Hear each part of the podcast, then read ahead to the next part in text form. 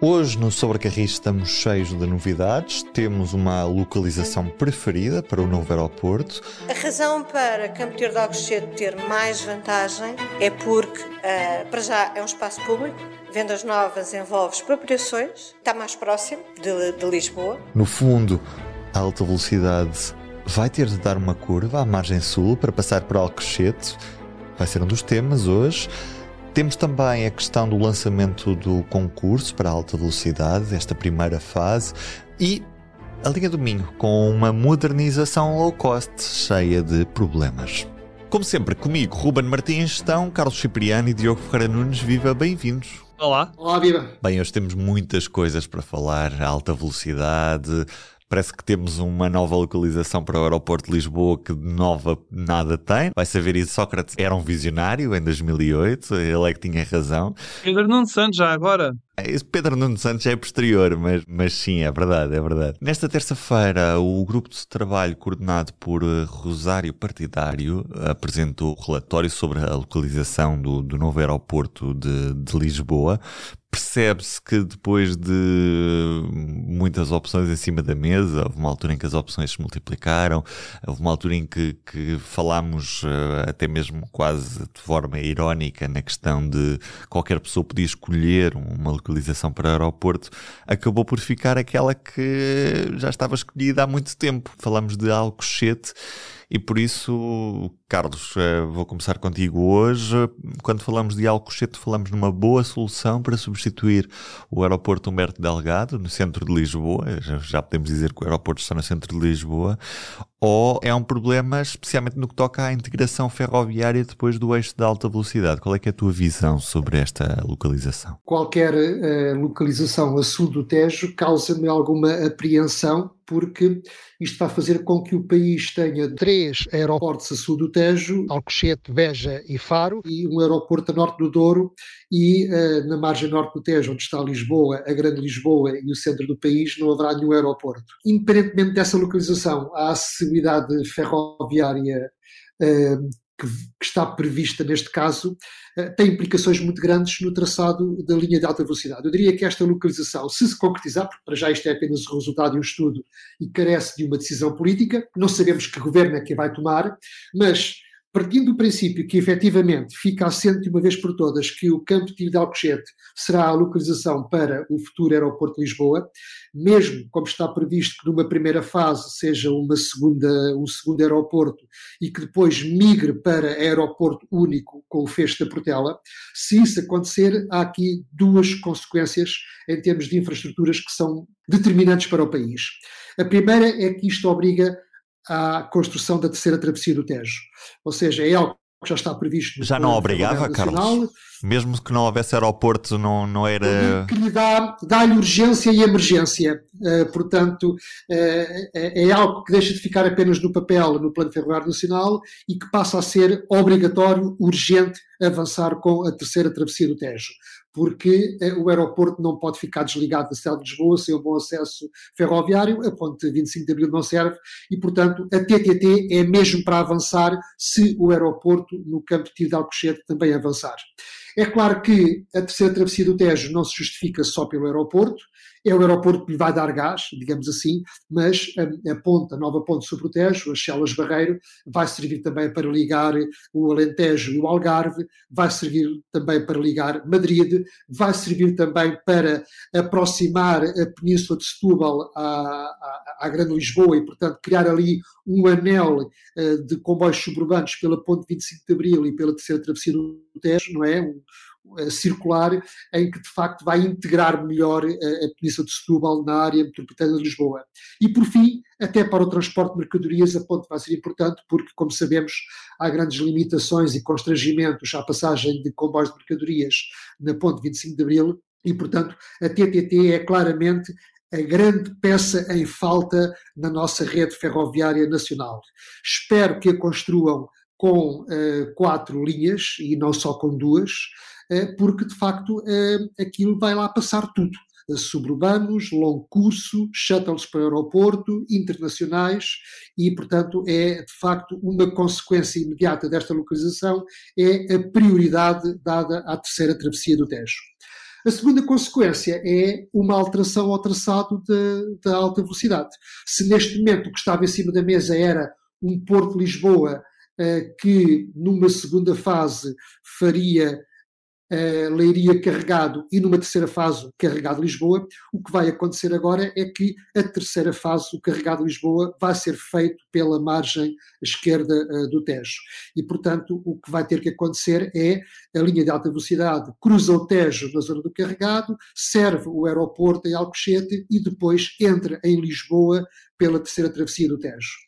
É uma coisa curiosa, paradoxal, anacrónica, que um passageiro vindo do Porto para Lisboa acabe por entrar em Lisboa no sentido sul-norte, porque vai entrar em Lisboa do Barreiro para Chelas. Em sentido contrário, alguém que apanha o TGV para o Porto vai começar por atravessar o Tejo para sul, para depois inverter uh, para norte, passando por Alcochete. Mas não faz sentido manter a ideia de ter serviços diretos Lisboa-Porto sem passar pelo aeroporto e que aí utilizariam a linha por Vila Franca e depois entrariam na linha de alta velocidade no carregado? Ou seja, que não tivessem obrigatoriamente de ir dar a volta pelo sul do Tejo, neste caso? Não, eu penso que a linha de alta velocidade não pode deixar de servir o aeroporto porque uh, a acessibilidade ferroviária ao, ao Campo de Alcochete, ao aeroporto, não é só para servir Lisboa, não é só para ter ali um serviço de shuttle suburbano. Portanto, uh, é uma infraestrutura demasiado importante, é um grande polo gerador de tráfego e é importante que passem ali comboios de longo curso, que sirvam Leiria, que sirvam Coimbra, Aveiro, o Norte e depois também todo o sul do país.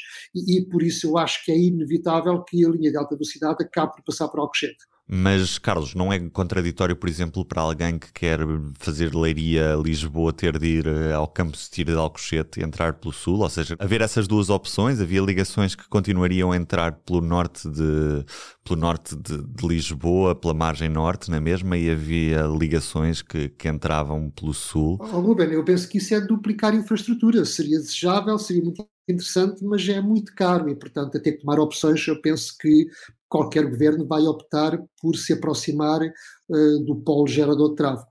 Isto não significa que eu esteja muito entusiasmado com esta ideia de Alcochete, mas de facto parece-me inevitável que a linha acabe por entrar pela margem sul. Aliás, devo dizer-te que isto para mim é revisitar um conjunto de artigos que escrevi entre 2005 e 2007, em que na altura o que estava em cima da mesa era OTA versus Alcochete, e também já nessa altura se falava da linha de alta velocidade Lisboa-OTA-Porto e Lisboa-Alcochete-Porto, eh, sendo que próximo de Lisboa, ou entrava em Lisboa pela margem sul ou pela margem norte. E, portanto, agora, 20 eh, anos depois, voltamos ao mesmo. Está-se a falar exatamente das mesmas coisas. Diogo, e tu, qual é que é a tua visão? Mas até se pode criar uma espécie de anel uma espécie de anel, uma espécie de circular, ou seja, pode fazer um circuito de Alcochete, vai à ponte, passa por Lisboa e depois vai por aí acima. Até pode funcionar em numa espécie de circular, não, Carlos? Oh, Diogo, eu acho que sim, e isto é muito divertido. nós desenharmos. São dois. Sim, isto é, isto é muito divertido, nós achamos que é muito lógico, só que estamos a falar de infraestruturas que são extremamente caras. E nós olhamos para este país que tem um plano chamado Ferrovia 2020, que começou supostamente em 2016 e que ainda não está em metade. E, portanto, eu pergunto-me eu pergunto como é que nós vamos construir este grande novo aeroporto, como é que vamos lá fazer passar alta velocidade, como é que nós construímos uma terceira travessia do Tejo que custará um mínimo de mil milhões de euros e, portanto, podemos continuar aqui muito a divertir-nos a desenhar linhas irradiais e linhas circulares.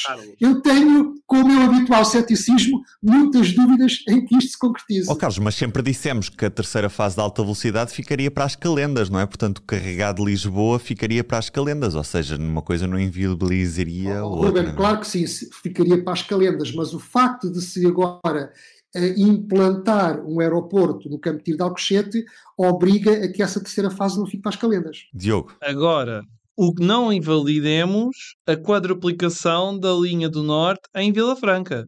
E isso é que não pode ficar de fora, independentemente do aeroporto ser em Alcochete, em vendas novas, ou em qualquer localização na margem sul do Tejo a quadruplicação vai ter de avançar. Tem de haver diálogo com a população, com a autarquia, mas isso tem de avançar. Agora, quanto à questão de, do ceticismo, é sim, se calhar, se não houver pessoas a pôr os, tal, os tais pauzinhos na engrenagem, como tu costumas referir, se calhar as coisas têm maneira de avançar mais depressa e com mais qualidade. Fechamos o dossiê aeroporto mais depressa do que o líder da oposição e que o próprio governo. Hein? Conseguimos fechar isto em 10 minutos, enquanto o país está há 50 anos à espera. E passamos para aquele que é outro dossiê quente. Aliás, deixem-me confessar-vos que depois de diria, 6, 7, 8 anos a esconder a sigla TGV, o Expresso resolveu trazer eh, outra vez para a capa a, a, sigla TGV e parece que já não é tão mal vista assim, que os portugueses se aperceberam que na Europa toda se andava a construir linhas de alta velocidade e que nós é que estávamos a ficar para trás com a, a ferrovia que tínhamos neste momento. Diogo, TGV deixou de ser uma sigla maldita para os portugueses? Eu espero que sim, até porque uh, espero que não sejamos alvo de uma frase do género temos de dar corda aos sapatos, como um ex-ministro das infraestruturas disse há dois anos para a região da Galiza por causa da saída sul de Vigo, que é, que, que é a única coisa que está a avançar já agora no projeto entre Vigo e, e Porto, para já. Já, já passou da fase dos estudos. Uh, deixou de ser uma sigla maldita porque é urgente uma alternativa à linha do Norte. É pura e simplesmente isso. Chamem TGV, AVE, Shikansen, o que quiserem, mas o que nós precisamos mesmo é de uma alternativa à linha do Norte, que a linha do Norte tem capacidade completamente esgotada. É urgente construir-se uma nova infraestrutura e por isso a obra tem que avançar o mais depressa possível, sem mais obstáculos resolvam isso, PS, PSD, qualquer que seja o futuro líder do PS, resolvam Vamos isso. explicar às pessoas o que é que está em causa neste janeiro e porque é que é tão importante haver um sim neste janeiro. O que é que se passa ao certo para agora haver uma grande pressa com uh, um governo que, que, entra em gestão nesta quinta-feira, porque é que tem de ser já em janeiro? O que é que aconteceu e, e, que riscos é que corremos se não houver um sim neste janeiro? O que é que se passa? A pressa é, e deixando de ser António José Seguro, é que na véspera da demissão do Primeiro-Ministro, a IP anunciou, a, infraestrutura, a Infraestruturas de Portugal, anunciou que dia 15 de janeiro ia pôr a concurso público os primeiros 71 km de alta velocidade entre Porto e Oiã. Isso foi, foi na véspera da, da demissão do Primeiro-Ministro. E este concurso convém que avance em janeiro, porquê? Porque até ao final do, do, de janeiro é o prazo para Portugal submeter a candidatura para receber cerca de mil milhões de euros em fundos europeus do Connecting Europe Facility. Porque se não submeter a candidatura, nem sequer tem hipóteses de eventualmente ser aprovada e de ser aceite, e depois uh, podemos atrasar este processo pelo menos mais um ano, dois anos, porque não sabemos quando é que vai ser a próxima ronda de hum, candidaturas. Portanto, é bom que este concurso avance já e que depois avance já a segunda fase entre OIAN e SOR, para que a tempo do Mundial de 2030 já possamos ter mais de uma centena de quilómetros de alta velocidade. Caso contrário, chegamos ao Mundial 2030 e entre Portugal, Espanha e Marrocos, quem é que fica para trás? É Portugal que não tem um quilómetro de alta velocidade. Isto porque o Évora Elvas, o comboio vai andar ali por volta dos 220, 230, 240. Portanto, se isso é alta velocidade, eu diria que não. O cético Carlos Cipriano merece a pergunta. Carlos, continuas cético em relação ao cumprimento destes prazos ou agora mais esperançoso? O meu estado de alma pouco importa para aqui, mas eh, sim, continuo cético. Eu acho que isto vai atrasar-se tudo irremediavelmente e que irão acontecer coisas que farão com que isto isto tudo se atrase. Não estou nada otimista, mas concordo com a urgência que este governo, apesar de estar em gestão, está a dar a este dossiê, porque de facto é importante avançar já com a primeira fase entre uh, o Porto e Açores. E se isso avançar, cá estaremos para aplaudir. E em relação especificamente ao troço entre o Porto e Vigo, sabemos que do lado espanhol a Galiza já estudou essas duas opções para a saída sul de Vigo, mas ainda não sabemos o que é que se passa em Portugal ou já sabemos, Carlos Cipriano? Ele está a dizer que não com a cabeça, mas imagino que não tenhas grandes novidades sobre isso. Não, não, não, há, não há grandes novidades. Obviamente que, uh, vamos lá ver, uh, uh, este governo, quando estava o Pedro Nuno Santos como, como ministro, tinha de facto assumido que era uma opção estratégica a prioridade ser chegar a Vigo em vez de chegar a Madrid. E, portanto, era fazer aqui, cozer todo o litoral uh, atlântico uh, da, da, Península, de Lisboa a Vigo, com um grande eixo, um grande corredor uh, ferroviário de alta velocidade, que seria uma prioridade em relação ao Lisboa-Madrid. O próprio ministro chegou a dizer na altura que os espanhóis, neste caso os galegos, teriam que dar corda nos sapatos para que se prolongue rapidamente a linha de alta velocidade do Porto a Vigo. Bom, isto era um pensamento estratégico que, aliás, eh, eh, o próprio João Cravinho, quando foi ministro há 20 e tal anos, também já, já o tinha. Eh, eu não estou em desacordo com isso, acho isso muito bem. Agora, o que eu tenho dúvidas é que, se ainda não começamos a linha Porto-Lisboa, eh, eh, como é que se já está a pensar no Porto Vigo? Agora, havendo capacidade técnica da parte da engenharia, pois que se começa já a fazer os projetos, que se comece já a trabalhar eh, nisso.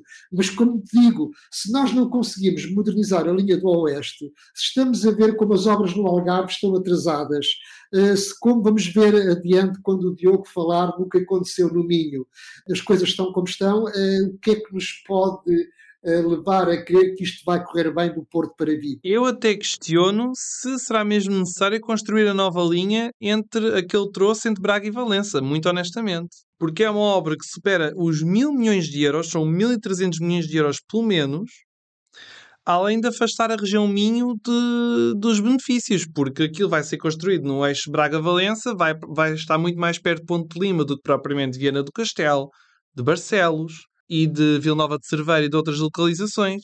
Eu pessoalmente questiono, quando ainda por cima temos uma linha do Minho. Aí, Diogo, conceptualmente faz sentido que haja uma linha de alta velocidade Braga a, a, a, Vigo, porque senão não tens linha de alta velocidade. Porque a linha do Minho, tal como está, não pode ser aproveitada para, para mais, não, não já não dá. Portanto, tens que sempre fazer duplicar. uma nova linha. É, é, não, a linha do Minho neste passa no meio de localidades, tal como está o seu traçado, podes fazer ali umas variantes, podes fazer uns remendos. Não creio que seja uma solução de futuro para o século XXI para ligar o Porto e Vigo. E, portanto, eu penso que, de facto, eh, tu podes alterar a prioridade.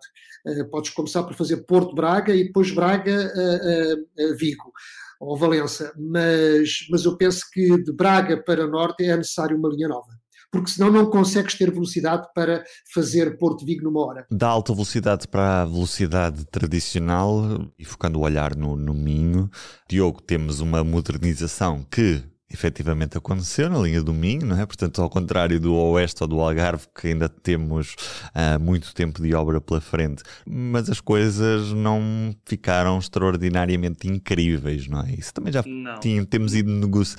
Falámos sobre isso já várias vezes, mas Diogo, tu fizeste um retrato mais fino sobre o que é que aconteceu no Minho e pergunto-te isso mesmo. O que é que aconteceu na linha do Minho depois da modernização? É, que a questão foi mais de 83 milhões de euros fundos europeus uh, com participar em dois terços desta verba, mais seis anos de obras. E o que é que nós temos? Para dar uma pequena ideia, porque isto vê-se bem é com o comboio a diesel, o Celta, que continua a ser o comboio mais rápido da, da linha do Minho, apesar de tudo, é, é incrível. Ora, se eu usar o Celta, o tempo de viagem é semelhante àquele que era praticado antes das obras. E porquê é que é semelhante? Porque não houve aumentos de, de velocidades, Há problemas na, nas estações, há comboios que não, não cabem em várias estações, por exemplo. Porque o único ganho que houve, e que foi na ordem dos 10 minutos, foi pela troca do material a diesel por material elétrico que é usado nos interregionais e nos regionais. Porque o comboio elétrico, como é natural, tem um poder de aceleração muito maior, é muito mais rápido e também é mais prático para frenar. Mas há, muitos erros que continuam mesmo depois destas obras. Vou-vos dar mais um exemplo. A Piadeiros da FIF, Âncora Praia e Milê do Minho, que são beneficiados com o comboio interregional, que é a locomotiva 2600 mais as carruagens Arco, estes apiadeiros só têm 80 metros de plataforma. Ora, basta a Arco ir com três carruagens, como é normal, mais uma locomotiva, a locomotiva já tem ficado fora. Já para não falar que chega a haver situações com, uh, como na, nas festas da Senhora da Agonia, em Casarco o comboio tem que levar 4, 5 ou 6 carruagens e em agosto o comboio teve que parar duas vezes no mesmo sítio. Porquê? Para as pessoas poderem entrar e sair do comboio em segurança, caso contrário é completamente impossível. E o mais preocupante é que isto aumenta o desgaste do material, prejudica o tempo de viagem porque demora-se muito mais tempo a entrar e a sair do comboio E, alegadamente, segundo a CP, a IP foi alertada para esta situação e nada foi feito. Estamos a falar de mais de seis anos de obras. Há ainda outros problemas. Há sinalização que está mal colocada ou que está mesmo em cima uh, da saída da plataforma, ou então que está a mais de 600 metros de distância da estação e depois de uma curva. Em Barroselas, para vos dar mais um exemplo, quando o comboio está no sentido de, de Valença para o Porto, o comboio sai desta estação e só 600 metros à frente, depois de uma curva, é que se sabe qual é que é o sinal. Ou seja, um maquinista pode arrancar com o comboio, avança, avança, já atingiu 70 km por hora e de repente pode vir um sinal vermelho à sua frente. Lá tem que frenar o comboio. Porquê? Porque este sinal está mal colocado, não, foi, não há sequer um replicador de sinal. E no caso do comboio das nos comboios de mercadorias, pressupunha-se que pudessem circular comboios com 750 metros de comprimento, mas neste momento não é possível. O máximo que se está a conseguir são 300 metros. O questiona-se no fim disto, para que é que foram mais de 6 anos de obras? Quais é que foram os benefícios para a população? Porquê é que isto acontece? Onde é que está a tal auditoria? Se há tantos consensos para a ferrovia em Portugal, onde é que anda a auditoria à Ferrovia 2020? Onde? Carlos, é mais uma prova de que estas modernizações do Ferrovia 2020 uh, eh, ficaram muito aquém daquilo que, que podiam ter uh, sido se tivessem sido bem estruturadas, bem pensadas e bem planeadas. E mesmo aquela desculpa de isto era um programa para mercadorias, como o Diogo disse, falhou, porque na linha do Minho não temos 750 metros. Sim, disseste que é mais uma prova, eu diria que é a prova. É a prova porquê? Porque a linha do Minho uh, terá sido o primeiro projeto do Ferrovia 2020 a ficar concluído, apesar deste atraso todo, e os resultados estão à vista. E, portanto, basta replicar estes problemas que o Diogo acabou de enumerar para as próximas linhas que vão ficar concluídas, e eu refiro nomeadamente ao Algarve, ao Oeste e à Beira Alta, e eu penso que o que aconteceu no Minho vai acontecer também nestas linhas.